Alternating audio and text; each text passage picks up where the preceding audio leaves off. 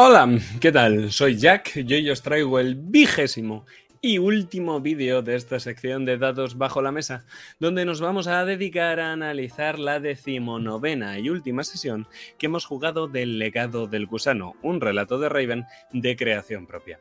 Una sesión final que ya tenemos subida al canal, así que si has caído en este vídeo de casualidad, pues te recomiendo que vayas a ver la partida y luego vuelvas a este vídeo, porque si no te vas a comer spoilers infinitos.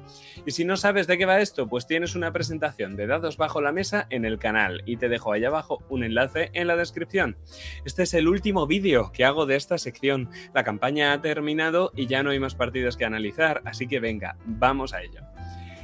Feedback. Vamos con el feedback, que es el último y por tanto el más importante de todos. Y es que la última sesión que se jugó dejó a mis jugadores con una sensación un poco agridulce, frustrante incluso al ver cómo el libro se les escapaba de entre sus manos.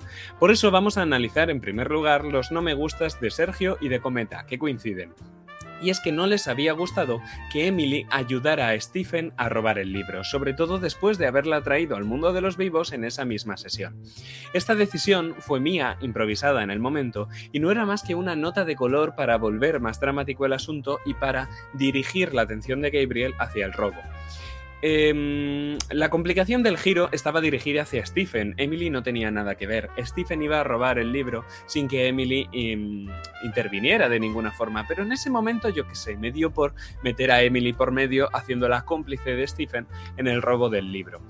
Entonces, bueno, es cierto que mis jugadores tienen razón de que parece en la propia partida que es por culpa de Emily que pierden el libro, que Emily es una traidora y bueno, eh, eso intento justificarlo en esta sesión mediante una pequeña escena en la que Emily se excusa ante Gabriel y sobre todo pide disculpas. Así por lo menos le damos una justificación a la actuación del NPC y prometemos mediante el propio NPC que no va a volver a suceder, mediante la promesa que hace eh, Emily a Gabriel.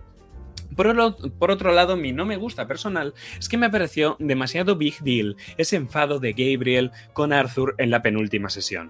Es como que ahora mismo tendríamos que estar a otra cosa, ¿verdad? Es como que ahora mismo deberíais de estar unidos o deberíais de estar reconciliándoos. Se comió mucho tiempo de sesión ese enfado y yo personalmente esperaba que fuera mucho menos intenso. Frío pero menos intenso, de que se viera el ya no te amo, pero es que tampoco te odio, eres sencillamente sin más, para mí eres otra persona tal cual. Sin embargo, estaban en emoción en ese momento, Iván me había pedido desarrollo del personaje en ese sentido y así fue como se dio el roleo, entonces poco más tenía yo que hacer aquí. El no me gusta de Iván se une a los deseos generales del resto de mis jugadores para esta sesión, la sesión final. En resumen, tenía que dejar de ser tan malo con los giros. Mis jugadores me estaban pidiendo un final feliz, o cuanto menos un final agridulce. Me estaban diciendo, Master, no nos des tanta caña, nos gustan estos personajes, no queremos que nos restregues por el suelo. Es normal. Cuando la voz tenebrosa se porta mal con unos pejotas que arrastran 20 sesiones en sus espaldas, parece que se está portando mal contigo. Y no es nada que tuviera demasiada importancia, porque yo en la sesión anterior los dejé en el momento donde los quería. Quería que los pejotas empezaran en una posición muy baja, con una esperanza casi nula, para que fueran subiendo poco a poco con pequeñas victorias hasta un climático final que acabara con la victoria de los personajes y quizá un final feliz.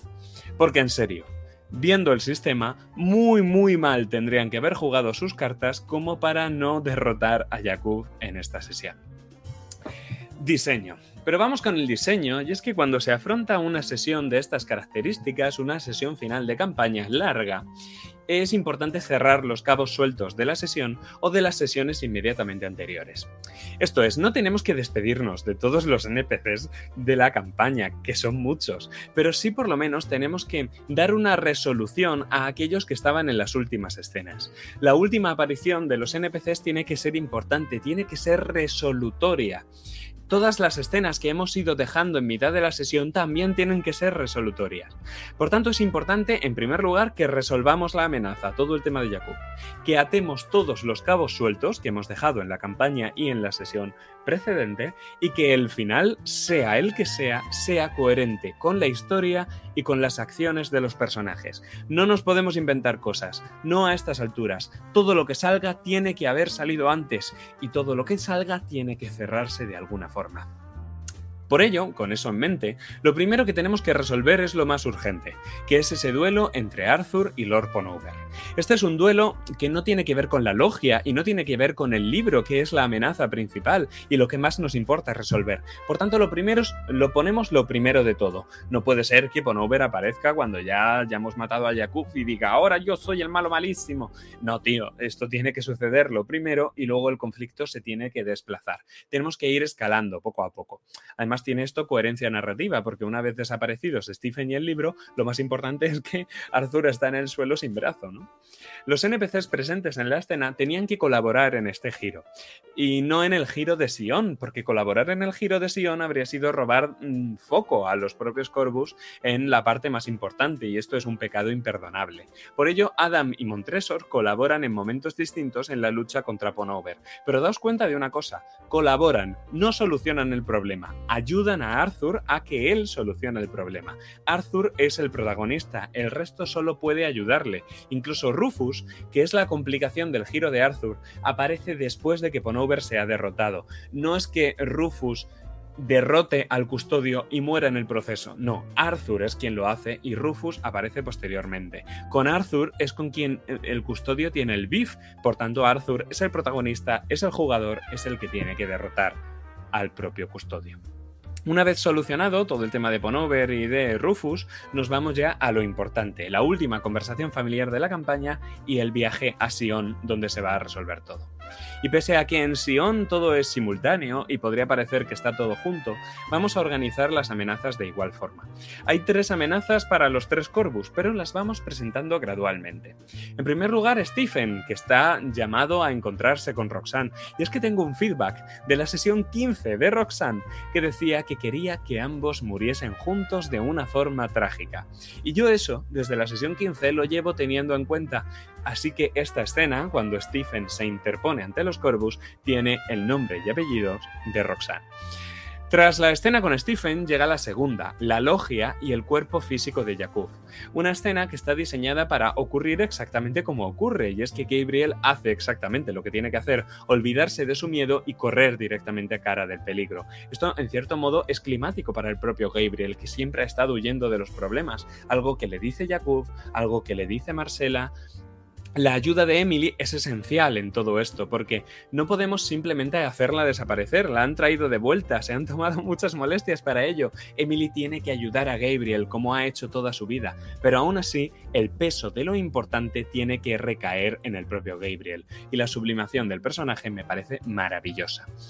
Tras la escena de la logia tenemos a Yakub en el otro lado, que está nada más y nada menos que en el olvido, ese maelstrom tan cautivador que presentamos en la sesión 17, y que nos sirve ya no solo como color, sino también como un poderoso significado de la propia escena que se convierte en un arma en el duelo mágico que tienen entre ambos. O sea, el olvido no está ahí de fondo, sino que va a tener bastante importancia. El orden en el que se resuelve cada escena obedece a la importancia climática.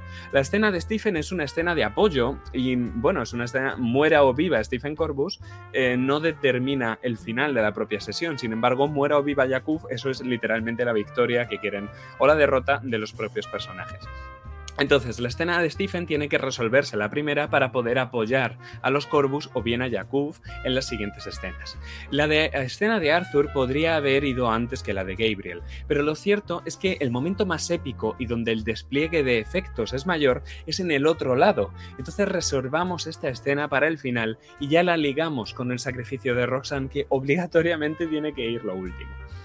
Dejar unos momentos para Roxanne, para que ella nos diga cómo muere su personaje con total autoridad narrativa, es una cosa que tiene tanto de dirección como de diseño, y es que no se me ocurre un modo más idóneo. Cuando un personaje va a morir y sabes que no va a tener un epílogo posteriormente, tienes que dejarle unos últimos momentos.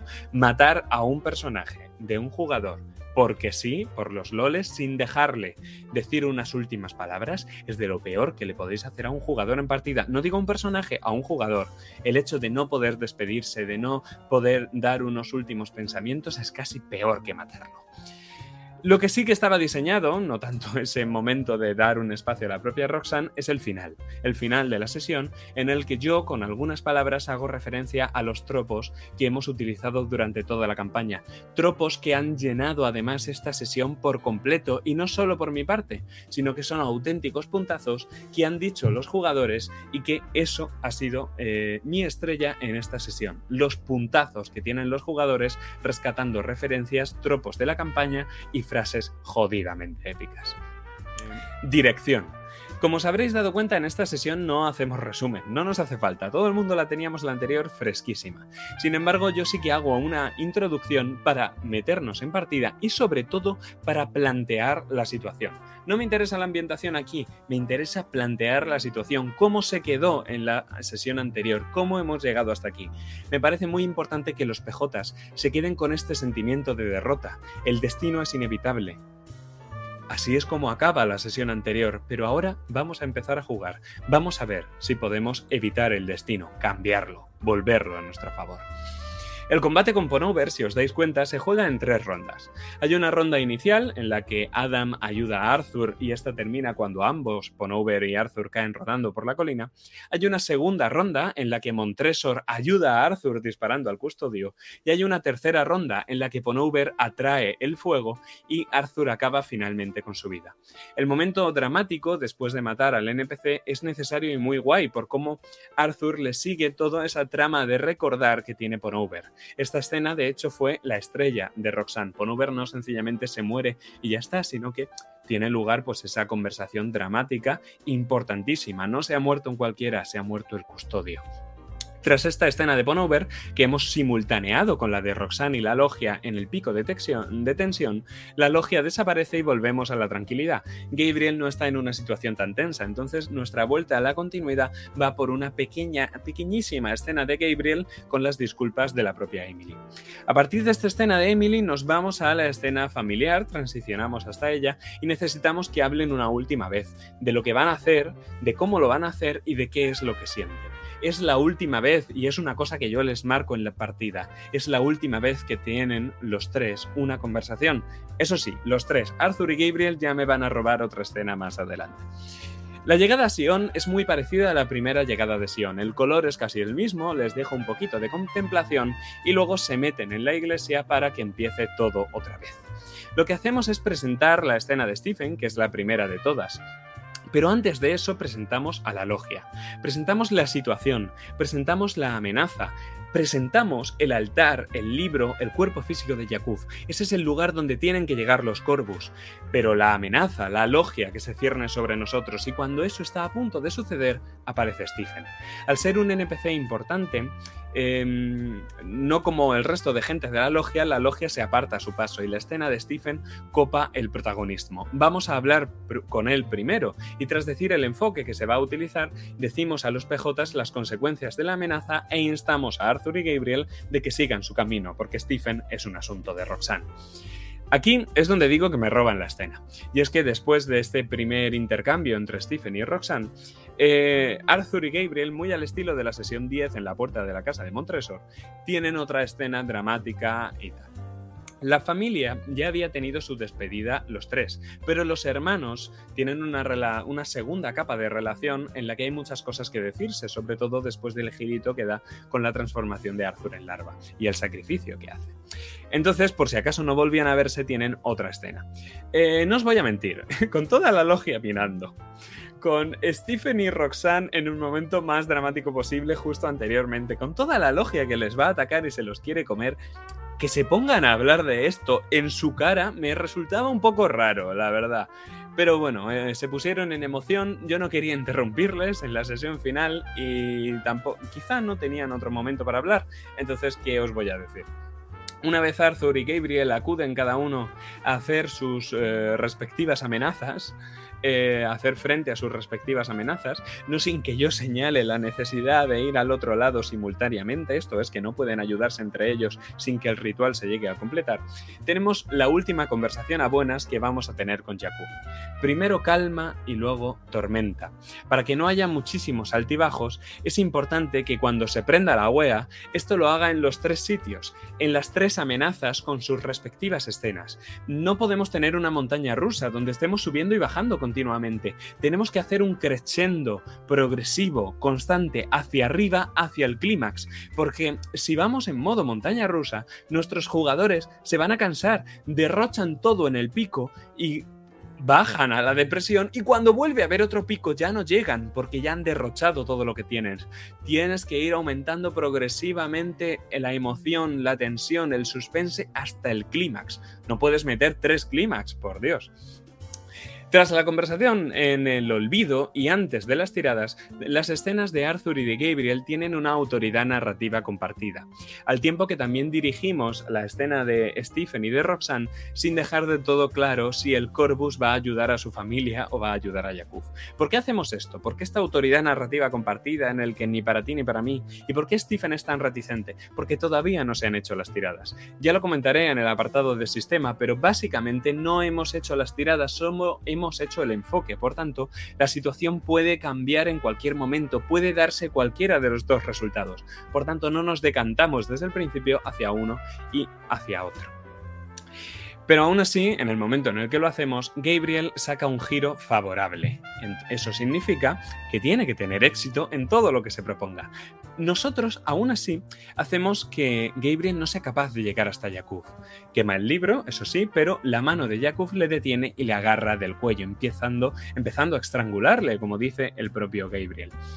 Nosotros sabemos cómo va a acabar esta escena. Desde el momento climático que hemos tenido sabemos que Gabriel se va a alzar con la victoria. Entonces, ¿por qué metemos la mano de Yakub? Para dar tensión al asunto. Sabemos que hay una complicación también en el giro de Arthur. Pero sabemos que va a ser un éxito automático. No por esto dejamos de rolear la pelea, sino que sencillamente la roleamos, le introducimos la tensión, mandamos a Arthur al otro lado, hacemos el control de la niebla es necesario mantener la tensión aunque sepamos el resultado de las tiradas, por lo menos en este sistema. Tras la tirada, el mayor reto de la dirección que me surgió a mí en partida estaba el conjugar el drama del sacrificio de Roxanne cuando se convierte en larva con la épica destrucción de Jakub eh, por parte de Gabriel y los compases finales del combate que se libra en el otro lado. Creo más o menos que lo hicimos bien, que el resultado fue bastante bueno y que en la sesión no faltó el drama. De hecho, esa fue la estrella de Iván, que hubo drama por todos lados. Pero era muy complicado en cuanto a dirección conjugar este sacrificio tan dramático de la propia Roxanne con luego los momentos climáticos de los otros dos combates. Salió bastante bien, para lo que podría haber sido. Y pese a saber del resultado, tenemos que seguir creando toda la tensión que podamos. Por eso, hacemos notar el poder del vórtice y del gusano uniendo los mundos con estas escenas en el mundo de los vivos y en el mundo de los muertos. Por eso abusamos de la cámara lenta conforme los Corvus pierden el control de la situación. Por eso metemos la canción tenebrosa del opening, pero mucho más lenta. Por mucho que sepamos que hay una posibilidad, por mucho que sepamos que algunas de las tiradas han resultado en un éxito, tenemos que seguir generando esta tensión hasta el momento climático en el que le dejamos a Sergio la puerta abierta para que describa cómo acaba con Jakub y él dice que es la propia Emily la que lo hace, lo que a mí me parece estupendo. Sistema. Lo más importante aquí a comentar es un pequeño parche a las reglas que metimos de cara a la sesión final para hacerlas más emocionantes. Lo habitual en Raven es que la tirada se haga al principio de la escena, y ya en función de la misma conocemos el resultado y roleamos toda la escena acorde con el propio resultado. No hace falta que lo resolvamos de una tirada, sino que lo podemos resolver en una auténtica escena, pero sabiendo ya más o menos cuál va a ser el resultado. Pero mmm, las escenas de la sesión final eran tan importantes que se me ocurrió dilatarlas un pelín el momento de las tiradas. Por ello, al principio de la escena se enunciaba el, el giro, la amenaza y por tanto el enfoque. Se hacía un recuento de dados, pero el roleo se hacía posteriormente. O sea, una vez se decidía el enfoque, seguíamos roleando y solo se tiraba cuando estaba ahí ese momento climático que estábamos esperando. Y entonces se tira y en función de eso se resuelve. No se tira para plantear la escena, sino que la escena se plantea, se elige el enfoque y la tirada únicamente resuelve la propia escena. Pero resuelve, no la plantea desde el principio y a partir de entonces todo. Esto se aplicó a todas las tiradas de la partida e hizo que mis jugadores se estuvieran mordiendo las uñas todo el rato aguardando el resultado de la tirada. La tensión que se generó fue increíble. En cuanto a las tiradas, una por una, la primera fue el enfrentamiento con Ponover. Este tiene 5 dados de niebla por el brazo inútil que tiene Arthur. En la tirada habría sido de 4 dados, pero ese brazo, sacrificio terrible la anterior sesión, aumentaba los dados de niebla en 1. La tirada no tenía mucho más misterio, la complicación fue la muerte de Rufus, que si bien no está causado directamente por el enfrentamiento con Ponover, sí indirectamente, porque Rufus es herido por un miembro de la logia cuando intenta ayudar a Arthur. El segundo elemento del sistema que entra en juego es la acción Corvus de Arthur, que utiliza para transportarse a él y a toda su familia a Sion, la mejor forma de ir sin el espejo ya que Stephen lo ha destruido como resultado del giro tenebroso de la sesión anterior. El éxito automático este no depende de tirada, pero sí que tiene que tener una complicación, una complicación que yo ya tenía pensada y era que iban a tener que separarse. Esto tiene efectos mecánicos y efectos narrativos. Efectos mecánicos, que los jugadores se separen, implica que no pueden darse el bonus familiar de los dados que les hace tirar básicamente siempre con 5 dados. Y bonus narrativo, em, que nos permite dar protagonismo a cada personaje por separado en una escena individual enfrentándolo a una amenaza. Em, tanto Arthur como yo sabíamos que él iba a usar esta acción Corvus porque básicamente si hubieran ido por el camino que siguieron la sesión 14, cuando hubieran llegado ya es que no había mundo. Ya entramos en las tres escenas finales, cada una con su tirada, y el éxito en las tres determinaba la victoria de los Corvus. El giro de Stephen ya estuvo explicado en la propia partida, y lo más destacable es la complicación, que fue una idea que tuve en ese momento, que improvisé, y que tenía más sentido para el NPC de lo que tuvo en la propia partida. O sea, en la propia partida queda un poco raro, entiendo, porque Roxanne se sacrifica dos veces. La primera vez se convierte en larva para estar con Stephen, y la segunda vez pierde su alma en el olvido para salvar a su hijo. Roxanne maldita dos veces y sacrificada dos veces. Es un poco raro. Si bien es verdad que para el propio Stephen tenía todo el sentido, porque ignorante de que se va a sacrificar más tarde, pues le pide que se sacrifique por él en ese momento. En cuanto al giro de Gabriel, este fue un giro favorable, el único de la sesión y de los pocos de la campaña, lo que significaba que podía quemar el libro y matar a Yakub respectivamente. Este, tal y como dirigió la propia escena, quiso que fuera finalmente Emily quien le diera el golpe de gracia, a mí me parece estupendo. Además nos permite el giro favorable de Gabriel sacar a Elisa de momento. Era un asunto que yo ya había hablado con Sergio, que iba a pasar sí o sí, aunque hubiera sacado un giro con complicación, y nos hizo a todos muy felices porque habíamos rescatado el eh, alivio cómico que incluso desde su muerte en la sesión 14 seguíamos hablando de ella en postpartidas. El precio a pagar para eliminar la niebla espesa fue esa condición de parásito que lo une con Emily, algo que más allá de sacrificar a la propia Emily, que era un asunto que no estaba dispuesto Gabriel, significaba que dejan de ser tan cercanos como antes. Esto es algo que se va a desarrollar en los epílogos, que no dio tiempo a desarrollarlo en la propia sesión final. Y por último, el giro de Arthur en su lucha en el otro lado contra Yakuf. Este, en lugar de tirar contra cinco dados de niebla espesa, la tirada más difícil de la partida, decide utilizar un éxito automático, que es la decisión más lógica y racional en este sentido. Por tanto, desaparece en un lugar y aparece en otro, para luchar contra Yakuf. Estirando un poquito la utilidad de la acción, esto le sirve para sortear la dificultad derrotando a Yakuf. Sin embargo, yo iba a hacer que se comiera la complicación. En la propia partida, mientras esta estaba teniendo lugar, Arthur me propuso otra complicación distinta. Sin embargo, mandar al personaje al olvido me parecía muchísimo mejor. Además que no había forma de salir de ahí, alguien iba a tener que sacarlo. Y esta complicación me venía de perlas para que Roxanne, ahora transformada en larva, capaz de viajar al otro lado, captase que ella era la única que podía salvar a su hijo usando su acción Corvus, una cuyo precio ya sabíamos de antemano y que se dice en la propia partida. Salvar a Arthur a cambio de condenarse ella misma a una eternidad en el olvido. ¿Estaba dispuesta a pagar el precio? La respuesta no podía ser sino afirmativa. ¿Quién no haría una madre por sus hijos, verdad? Pues esto es todo por hoy, así que ahora decidme, ¿se ha roto la maldición? ¿Qué ha pasado con Adam? ¿Y con Grace? Y quizá lo más importante, ¿permanecerán unidos los hermanos Corvus? Pues esas son algunas de las preguntas que hemos planteado en la sesión y que se van a quedar para la posteridad. O quizá no. Así que nada más que decir, damas y caballeros, muchas gracias por haber llegado hasta aquí y por haber disfrutado con nosotros del legado del gusano.